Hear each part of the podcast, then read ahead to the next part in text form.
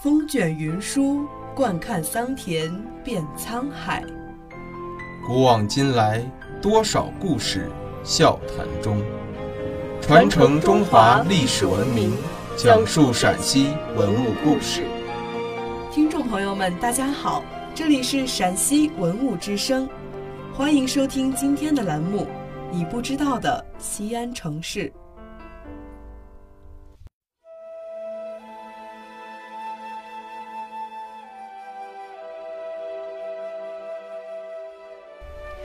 距西安三十公里的临潼区，有一处华清池，南依骊山，北临渭水。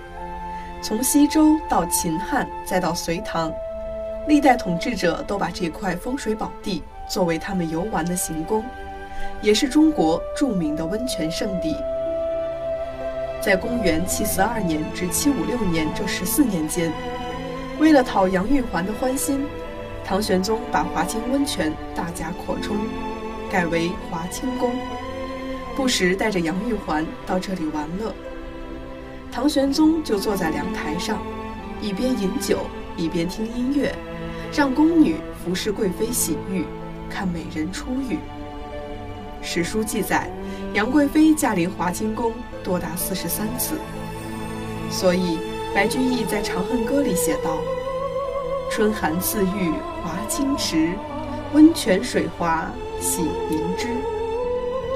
毛泽东很是喜爱白居易的这首诗，忙里偷闲，挥笔开始书写《长恨歌》。从汉皇重色思倾国开始，当他写到第三十二行“惊破霓裳羽衣曲”的时候，被人打断了，后来没有再续写。因此，在今天。华清池宜春阁的南面有一面墙，刻着毛泽东手书的《长恨歌》。大门上的“华清池”三个字，则是郭沫若先生的书法。一九零零年，慈禧太后和光绪皇帝在此有过短暂的停留。一九三六年的十月和十二月，蒋介石先后两次来到陕西，住在华清池。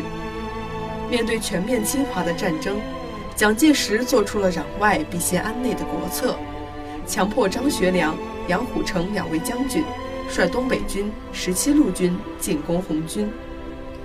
张学良、杨虎城两位将军为了抗日救国，劝说蒋介石放弃内战，联合红军抗日，不料却被蒋介石拒绝。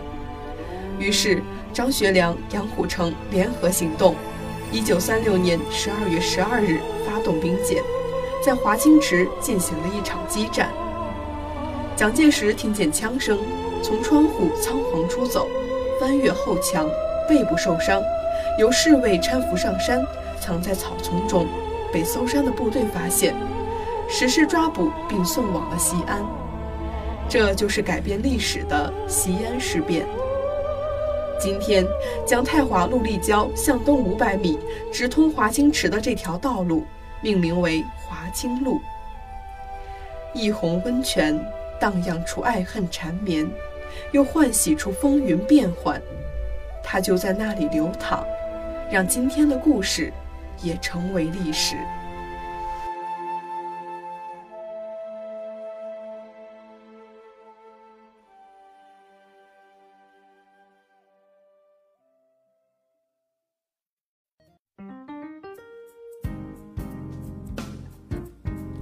感谢收听今天的陕西文物之声，更多往期节目及相关文物动态，敬请关注陕西文物之声官方微博或登录蜻蜓 FM 收听。